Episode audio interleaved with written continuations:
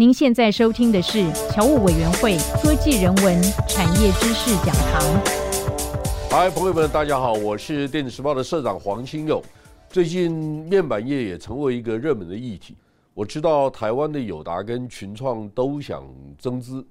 那据我们了解，增资以后，他们的资本额都会超过一千亿台币，将会成为第四家、第五家台湾上市公司当中。资本额超过一千亿台币的重量级公司，那我想跟大家回顾一下台湾面板产业发展的过程。其实大家知道，一九九零年代初期的时候，日本的 LCD 面板这个行业可以说是横扫全球。在一九九零年代的初期，九一年、九二年那几年，几乎没有人想敢能够挑战日本的霸业。但是台湾有一个人就不信邪。那个人叫李坤耀，他大概在一九九零年代中期的时候，决定全力大力的发展面板产业。但不是只有台湾人想到这个事情，韩国也想到这个事情，因为台湾的笔电、显示器，甚至未来的电视机，如果没有面板的话，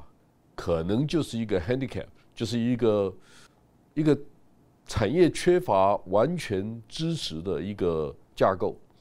所以呢，李坤耀认为台湾的资讯电产业要继续发展，面板是一个非常重要的关键。台湾有几位产业界的大佬私下也告诉我，说台湾的面板产业如果没有一个不听话的李坤耀，企图心很强的李坤耀，这行业在台湾是不可能出现的。大家可能不知道，一九九七年的大概十一月、十二月的时候，韩国。虽然想到要发展面板产业，但是因为正好碰到亚洲金融风暴，据我们了解，在韩国政府跟 IMF 世界货币基金借钱之前，韩国已经山穷水尽了，但却留下最后的一些很少数的外汇，让三星去购买第五代的面板线。韩国大家知道，它有韩国国家的支持。三星几乎是等于韩国电子工业的核心势力，在台湾呢，厂商基本上得自寻生路，自己面对困难，因为台湾跟韩国不一样，韩国的国家力量，特别是产业的实力，大部分集中在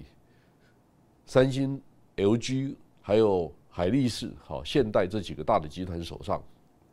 那所以台湾因为 button up。是多元并进的产业结构，所以不太可能期待政府针对所有的行业、所有的企业提供战略性的资源。所以我们了解整个面板产业的过程，它在发展的时候，也许我们必须知道一下周边的整个生态的体系，我们面对哪些问题。第一个，我们必须有个 master plan，它是个上位的架构，就国家敢不敢做这个事情。其实大家知道，以前都认为说企业可以自寻生路、自己发展，但是到了今天，我们知道企业跟整个社会之间的互动变成非常的关键。大家知道，台积电一年用掉台湾超过百分之六的电力，那台湾如果没有台积电，从全球的产业经济甚至政治体系的互动。台积电所扮演的角色，它已经超过一个企业，它应该承担的社会责任。所以，我们必须也理解，国家必须有一个总体的架构跟战略的发展计划，来支持这些重点性的产业的发展。而面板产业在一九九零年代更是如此，它是一个资本密集、技术密集，同时需要区域合作的一个重点产业。它需要考虑到材料设备，它需要考虑到生产制造的时候，它的工程师跟它的全球的产业配套的互动的关系。所以技术融合上面，除了自己生产之外，还得提供战略伙伴在设备、材料上面、技术合作上面、智慧制造上面很多很多不同的考虑上面的一些条件。那 online offline。我们开始知道，现在我们在生产面板的时候，它经营的市场跟通路已经跟以前也不一样。那我想大家都理解哈，在两千年以后，中国大陆全力发展面板产业之后，特别是在差不多二零一五一六以后，大陆的面板工业已经非常的成熟，甚至呢，在二零二零年第一次可以掌握全世界大概一半的生产的规模。所以，就大量生产来讲，甚至因为大陆、韩国才有八点五代的面板线，台湾的面板公司必须找到不同的战略，才可能生存。那其实，二零二零年 COVID-19 是一个很重要的改变。但是，除了大环境的改变之外呢，台商本身在 IT 用的面板，就是笔电跟显示器专用的面板上面，我们的市占率跟竞争力还是相当不错的，大概会有百分之四十五左右的市占率。那从另外一个角度，digital signage 就是数位看板，将来工业工控型的应用上面，台湾还有很多的机会。所以，我们必须理解，台湾也必须有优质的应用场域，来实验、实习跟体会下一代产业应用上面的一些关键的要素。所以，我在很多演讲的场合里面都提到这四个英文字：DFSI（Domain Focus System Integrators）。这什么意思呢？就我们知道，我们面对是一个多元无穷变化的市场。如果我们还在强调我们有 total solution，就所有的解决方案，这其实不切实际的。为什么？因为产业的复杂度越来越高，没有人能够提供无所不在、无所不能的解决方案。所以最好就是找有战略合作价值的公司来合作。所以专注其实蛮重要的。那这么多不同的行业里面，我们也提到，特别是我们可以从电脑运算、网通。工业应用、国防，很多很多不同的领域上面，你可以找到战略的合作伙伴，跟你的伙伴相互学习，创造出典范，复制典范的价值。然后同时呢，过去我们都觉得台湾市场不重要，但是未来我们必须知道，拥有优质的消费者也是一个非常重要的战略要素。这个是我跟大家谈面板产业在新时代的生态系的时候，我想先跟大家特别强调的。那我们回来观察一下，二零二零年的时候，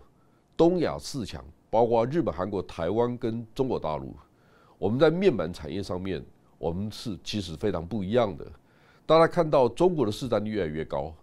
但是呢，中国的市占率背后有很多政府的元素。从这张图上面可以看得出来，京东方过它有好像有九条的生产线，但这个生产线呢，其实大部分的资本。都来自中国大陆政府或者是银行的支持，所以你可以看到，过去的总投资规模里面，只有百分之二十点几是京东方自己的资本支出，其他都是银行贷款，并不是自由的资本。这个在其他的国家来讲是相对很困难的。那另外一个角度就是，传统的 CRT 大概在二零零四年以后就走入了历史，LCD 变成主流，但是 LCD 它的成长。似乎也有停滞的现象，然后慢慢开始走向更多元的应用，然后接下来我们看到 OLED，甚至我们看到今年的 Mini LED 开始出现在 iPhone、iPad 这种产品上面，所以呢，电视显示技术的应用它也出现了很多世代的变革，我们开始必须理解这环境的改变，我们是继续创新呢，寻找新的应用方案，还是在现在的 LCD 当主力？来扩张或者是多元化它的应用，其实它的产业战略是不一样的。那我们可以从三星电视机专用面板的结构上面来看，从这一张图大家可以看得出来，三星在二零二零年以后，它是高度仰赖大中华圈的面板厂。这大中华圈包括大陆跟台湾，因为三星大致上已经决定，他们会在近期结束他们 LCD 的整个生产。那 LG 也会放弃。那也许大家不知道，其实，在二零零八零九年的时候，韩国政府的政策指导已经告诉三星、LG，LCD 面板不是一个国家级的策略产业，他们必须往更先进、附加价值更高的产业迈进。那大企业跟中小企业的发展方式其实不太一样的。虽然台湾的两大面板厂经常它的营业额也超过一百亿美金，看起来是大企业。但是呢，他们却缺乏上下游的整合，在品牌的市场上面也缺乏下游的出海口，这些也都是台湾在发展面板产业上面比较困难的地方，所以它必须考虑到跨业的整合。那这个好处就是相对来讲更有效率，因为台湾的厂商可以专注在他们认为他们比较擅长的领域上面，比如说台湾的笔电一直都是台湾的中流砥柱。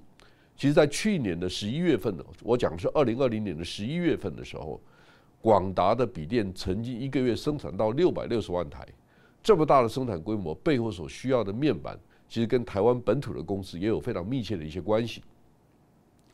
呃，中国的 OLED 面板现在也在挑战韩国的霸业，所以对韩国来讲是芒刺在背。所以，韩国是不是专注在更新？附加价值更高的领域上面，这是有可能的。那另外，传统 LCD 这个有点像是三星传言说跟联电在二十八纳米的技术进行更多的合作，它有异曲同工之妙。所以韩国很清楚知道，大企业大集团如果不能往前走，它的 overhead，它的企业经营管理的成本跟风险是高于中小企业的。啊，或者比较专注的专业的公司，我讲的是友达、群创这种面板公司，所以它的整个策略的呃布局上面，我想跟其他国家的厂商也不太一样。那全球电视机的需求现在一年大概在两亿三千万台左右，这么大的一个规模，但是韩国的三星，特别是在七十五寸以上的比较高阶的产品上面，它的市占率是非常高的。那第二名就是也是韩国的 LG。所以呢，从大概从二零零六年以后，三星第一次超过 Sony 成为全世界第一大电视机品牌之后，三星跟 LG 几几乎可以定义全世界电视机市场的需求跟规格，这是他们最大的优势。现在我们在欧洲、美国，甚至在日本、台湾最好的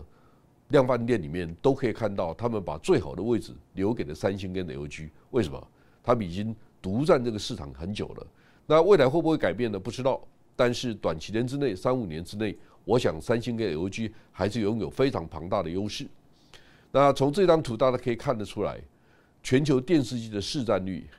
特别是七十五寸以上的高阶的电视机的市场，三星可以说是独占鳌头。那其其次就是韩国的 LG。那 Sony 过去呢，台湾人在两千年以前几乎买电视机不考虑的就是 Sony Panasonic。但现在 Panasonic 不见了，好，你可以看到 Sony 的市占率也是落后三星跟 LG 有相当一段的距离，这个是在过去几年很重要的改变。那日本人就就甘心吗？我想大家可以看到，即将开幕的东京奥运，数位看板的整个建制跟应用的服务都是非常非常的具有企图心的。事实上，现在我们如果到京都去旅行的话，你可以看到街头很多大型触控荧幕的看板。他们一方面提供最好的服务，一方面也在收集各国消费者的需求。它不是只有日本的需求而已。京都其实就是一个非常好的实验场域。如果大家对京都有理解的话，你可以知道，京都当地有非常多的科技公司，好像我们知道的 Murata 就是春田制作所，或者是罗姆，甚至任天堂，甚至岛津制作所 Omron 这些公司，都是京都当地非常知名的科技公司。那他们在科技应用上面，他们有他们独到的看法跟见解。如果大家知道日本的消费性电子展，其实现在叫 Cytec，它也是由关西地区的厂商一起支持的。除了这个之外呢，东京增设了很多的数位看板，希望能够在迎接观光客的时候。啊，能够有更多的资讯可以收集，但是现在是非常可惜，因为 COVID-19 的关系哈，所以可能这些数位看板的用途它没有能够达到预期上面的效益。不过这些基本的方法也都可以让我们在将来举办大型活动的时候一一些好的参考。那台湾现在最缺乏的是临门一脚，因为我们有很多的产学合作的一些结构、一些重要的计划，台湾幅员很小。特别我们大部分的科技公司都集中在新竹以北，企业跟企业的对话其实非常容易的。台湾的产业结构生态体系也非常健康、非常完整，所以我其实是期待台湾在下一代发展面板产业的时候，能够创造更多共构、共同发展的产业联盟。我想这是我对面板产业的期待，而且我也认为，在未来五到十年，台湾的面板产业因为中国大陆。整个重心可能往半导体产业移动，所以对面板产业的资源不会像以前那么多。我想这是台湾在未来五到十年非常好的一些机会。